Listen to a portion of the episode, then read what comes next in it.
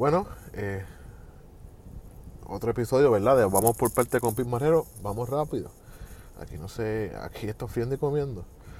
El Senado y la Cámara de Representantes de los Estados Unidos pasó legislación sobre el SHIP Act, que es una legislación bastante agresiva. Prácticamente dicta la pauta por los próximos 50 o maybe 100 años en tecnología de chip. Es un proyecto agresivo, sobre 280 billones de dólares es el paquete. 52 billones de dólares de esto van destinados a, a subsidiar ¿verdad? estas corporaciones, tanto Intel, eh, Nvidia creo que se llama, eh, Qualcomm. So, es bien interesante porque y en breve le, estaré dando números, ¿no? Eh, el rol de Taiwán, China, en todo esto. Pero es muy interesante porque los Estados Unidos, en prácticamente en los años 90, el mercado de semiconductores o chips era 37% manufacturado en los Estados Unidos. Hoy, en el 2022, es apenas un 12%. So, cuando la pandemia da, que prácticamente el mundo entero hizo shutdown, y lo he dicho en otro episodio, lo digo privadamente, lo digo públicamente y lo repito aquí. La política de cerrar economías la, la dictó China y tiene el mundo hoy con problemas de cadena de suministro, con problemas de inflación, con problemas de deuda extremadamente grandes en ¿verdad? Este, gubernamental. Y tiene a los países ¿verdad? en subdesarrollo hambrientos de dólares. So, ¿verdad? Cierro ese paréntesis, continuamos aquí. Cuando el mundo cierra la pandemia, pues Apple, eh, Chrysler, ¿verdad? Que GM, General Motors, Ford, eh, otras, otros manufactureros automotrices en Europa, no podían eh, manufacturar chips o semiconductores esenciales, tanto para teléfonos, televisores, lavadoras, eh, neveras, carros para frenos, para motores, para radio, you name it. So, es bien interesante esta legislación. Obviamente Bernie Sanders opuso porque Bernie Sanders tiene una idea de que, yo creo que es lo que va a suceder, que Qualcomm, Nvidia, Intel, que son estas grandes corporaciones de chips, obviamente van a acaparar el mayor, el grueso de, ese, de esos 52 billones de dólares. Otra gran parte de ese dinero va a ir para fondos NSF, que es para las universidades, porque también es enfocado en ciencia. Eso es bien interesante, ¿verdad? Eso, entonces, otro dato interesantísimo es que, que en el Senado pasa con 64 votos a favor, 33 en contra. 17 republicanos votaron a favor. Eh, y en, la Cámara de Representantes, 243 votos a favor versus 187 en contra. Y ese fue súper bipartita. Pero ¿qué pasa? Que mientras todo esto sucedía, eh, Mitch McConnell, que es el líder de minoría y también un líder de mayoría histórico republicano, había dicho que si los demócratas pensaban pasar una medida de, reconciliación presupuestaria, él, él vetaría esto Ok, supuestamente nada estaba pasando en el área de una reconciliación ¿verdad? presupuestaria.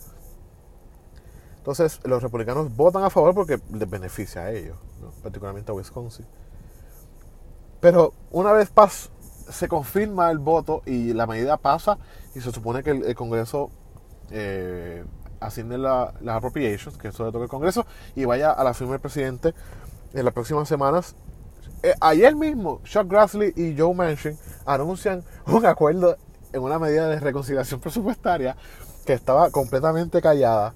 Era un secreto entre, Chuck, Schumer, perdón, no Chuck Grassley, eh, Chuck Schumer y Joe Manchin anuncian una medida que no se filtró para nada sobre contribuciones, eh, cambio climático, una, una, una enmienda a la reforma sanitaria y eh, asuntos energéticos, ¿verdad? De, nuclear y, otras cosas, particularmente en renovables. Pero vamos a ver, el, US Ship Act, ¿verdad? Como expliqué, tiene 52 billones de dólares. Estaré leyendo en inglés. Yo sé que mi audiencia es una audiencia sofisticada y van a entender lo que yo dije, pero también se lo voy a estar traduciendo. The bill includes $52 billion for companies that, man- that, manufacture semiconductor chips, along with tax incentives designed to spur investment in chipmaking. It allocates a further $200 billion for scientific res- research into artificial intelligence, robotics, quantum computing, and other cutting edge fields. President Joe Biden is expected to sign th- this this law, right, before Congress head into recess in August, so en par de semanas. So, esto es bien interesante, ¿sabes? Aquí inteligencia artificial, robótica, tecnología 5G, biotecnología. Y le, traduzco, esta medida incluye 52 billones de dólares para compañías que manufacturan semiconductores y a la misma vez que le da incentivos contributivos para, para promover eh, la inversión en tecnología, ¿verdad? en chipmaking, en, en desarrollo de, de chips o semiconductores. También realoca 200 billones de dólares para investigación científica que se enfoca en inteligencia artificial, robótica, eh, computación cuántica y ¿verdad? cualquier otra relacionada a eso. Pero vamos a los números porque esto es bien importante. Pues mira, en el Pacífico hay una isla que se llama Taiwán. Y Taiwán es bien importante, como hablé al principio de este podcast. Pero ¿cuán importante es Taiwán? Pues mira, vamos a los números. The Taiwan Ship Manufacturing Company controla un market share de chips de 54%. La más pequeña en Taiwán, que es eh, United Microchip Company, controla un 7% de market share. So, hagan la matemática, 54 más 7, ¿sabe? 61% es el market share de, de, perdónenme, es que no puedo quedarme con la duda.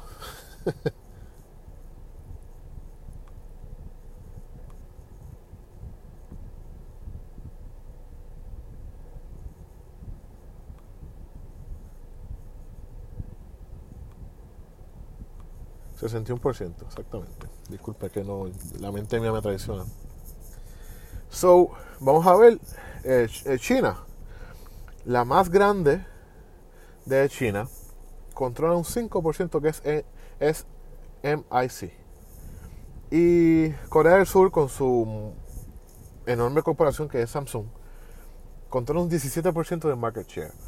So, ni uniendo China ni, ni Corea del Sur y ¿sabe? 61% del market share se encuentra en Taiwán.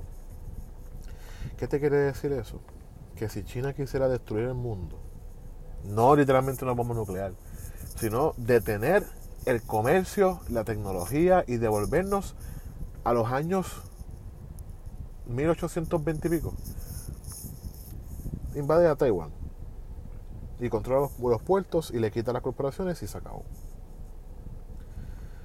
So, mira, la, la corporación de Taiwán, TM, TSMC, controla el 50% de todos los semiconductores en el mundo. Y, so, para que tengan la idea de lo grande que es y por qué fue bien importante eso. Inclusive, este, Corea del Sur y T- T- TSMC, ¿verdad? Y Corea del Sur con su corporación Sam- Sa- Samsung, eh, están peleando para el desarrollo de chips nanómetros. Eso la tecnología más avanzada. Y también están bregando la tercera generación de los nanómetros. So, esto es bien importante. Hay que tomar en, hay que tomar en cuenta que esta legislación de Chips Act pues, es una legislación no tan solo de, de envergadura, sino que toma alrededor de 10 a 12 años desarrollar no tan solo la tecnología, sino las fábricas. Y aquí es que entra Puerto Rico. ¿Qué va a hacer Puerto Rico con esto? Porque Puerto Rico tiene una industria sólida de manufactura. Manufactura, ¿verdad? De farmacéutica y, entre otras, ¿verdad? Más pequeñas. Puerto Rico tiene una oportunidad aquí. Quizás Intel, Qualcomm y Nvidia no nos van a prestar atención porque quizás ya tienen unos acuerdos con unos estados. Obviamente son 52 billones de dólares que van a recibir más unos taxes contributivos del gobierno federal. Pero también los estados pueden jugar un rol ejemplo, Texas, que es enorme, California, Florida, Wisconsin, eh, Eh, Washington State, hasta Georgia mismo, son estados bien sólidos económicamente, que pueden decir, mira, el gobierno federal te va a dar 52 billones más tax contributivo, pero yo voy a ir un poco más allá y podemos llegar a un acuerdo entre nosotros. Yo te cedo un lease de 99 años eh, en un lote del gobierno del Estado a un precio ridículo anual, ¿sabes? Que prácticamente es otro subsidio. Y menos dinero tú inviertas, más dinero tú ganas, ¿verdad? Porque te están dando un negocio completo. So, como Puerto Rico, yo mi recomendación siempre ha sido que Puerto Rico debe tener una comisión ya este no sé si sea conjunta o una comisión en el Senado, una comisión en la Cámara, pero por lo menos que si, se hace conjunto todo el mundo está en la misma página. Una comisión de tecnología y innovación. Asignarle un, su presupuesto y que, que corra todo y buscar maneras de fomentar legislación para atraer a las compañías pequeñas. Porque si Intel, con y Nvidia se van a enfocar en los estados grandes, que es lo más probable que va a suceder, porque allá tienen los ingenieros, allá tienen los abogados expertos en, propiedad intelectual, allá tienen los contables, allá tienen todo el ecosistema montado, lo que hace falta es esta legislación. Pues hay compañías pequeñas de chips que pueden venir aquí a Puerto Rico. Prisco tiene facilidades. Y hay municipios como San Juan, Bayamón, Guaynabo, Ponce, San Germán, Mayagüez, Aguadilla, que tienen facilidades, Arecibo, Barceloneta, que tienen facilidades y pueden llevar a compañías pequeñas allí para desarrollar esa, tecnología y si cogen el subsidio federal, también hacer un pequeño subsidio aquí. Si subsidiamos a cualquier estúpido que viene con la ley 22, que ahora es el acta 60, pero la ley 2022, para que entiendan el mensaje, ¿por qué no traer las compañías pequeñas y usar nuestros ingenieros que salen de la Politécnica de RUM en Mayagüez? y ponerlos a trabajar, y nuestros abogados para derecho intelectual, y nuestros contables, y nuestra mano de obra bilingüe y educada. Puerto Rico debe meterse a este negocio porque Puerto Rico sigue siendo un territorio de los Estados Unidos. Yo entiendo que debe, debería ser Estado, pero mientras tanto sigamos siendo un territorio, hay maneras de decir, oye, nosotros somos USA también. yo creo que es bien importante eso es una legislación bien interesante que no debería pasarse por alto. Puerto Rico no se está discutiendo porque aquí no se discuten cosas importantes. Pero sí, yo entiendo que Puerto Rico debe hacer una legislación y hacer un paquete de incentivos y de subsidios. Y decirle, Pritco, aquí tengo Pritco, aquí tengo estos municipios grandes, con poblaciones de más de 50.000 habitantes, que vamos a crear un negocio para ti un negocio para nosotros porque Puerto Rico protege a sus distribuidores.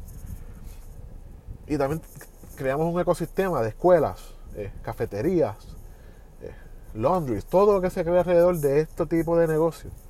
Puerto Rico no solamente debe tener farmacéuticas y fincas de comida para exportar, debe tener semiconductores, porque así adquirimos relevancia. Cuando un senador mira a Puerto Rico, que diga, wow, Allá se hacen artículos de biotecnología, allá se hace comida, allá se hace eh, artículos eh, médicos de manufactura médica y ahora se hacen semiconductores. Y hay startups y hay ingenieros locales y todo está corriendo muy bien.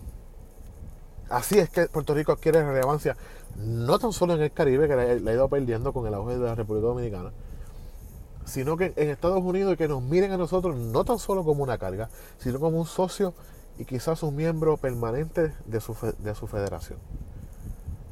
Así que ese es mi podcast de hoy. Eh, vamos por parte con Pete Marrero. Esa es mi aportación. Y yo creo, firm, firmemente que cuando las personas hacen las cosas con urgencia y pensando en los próximos 50, 60 años, Puerto Rico florece y la cosa le va muy bien.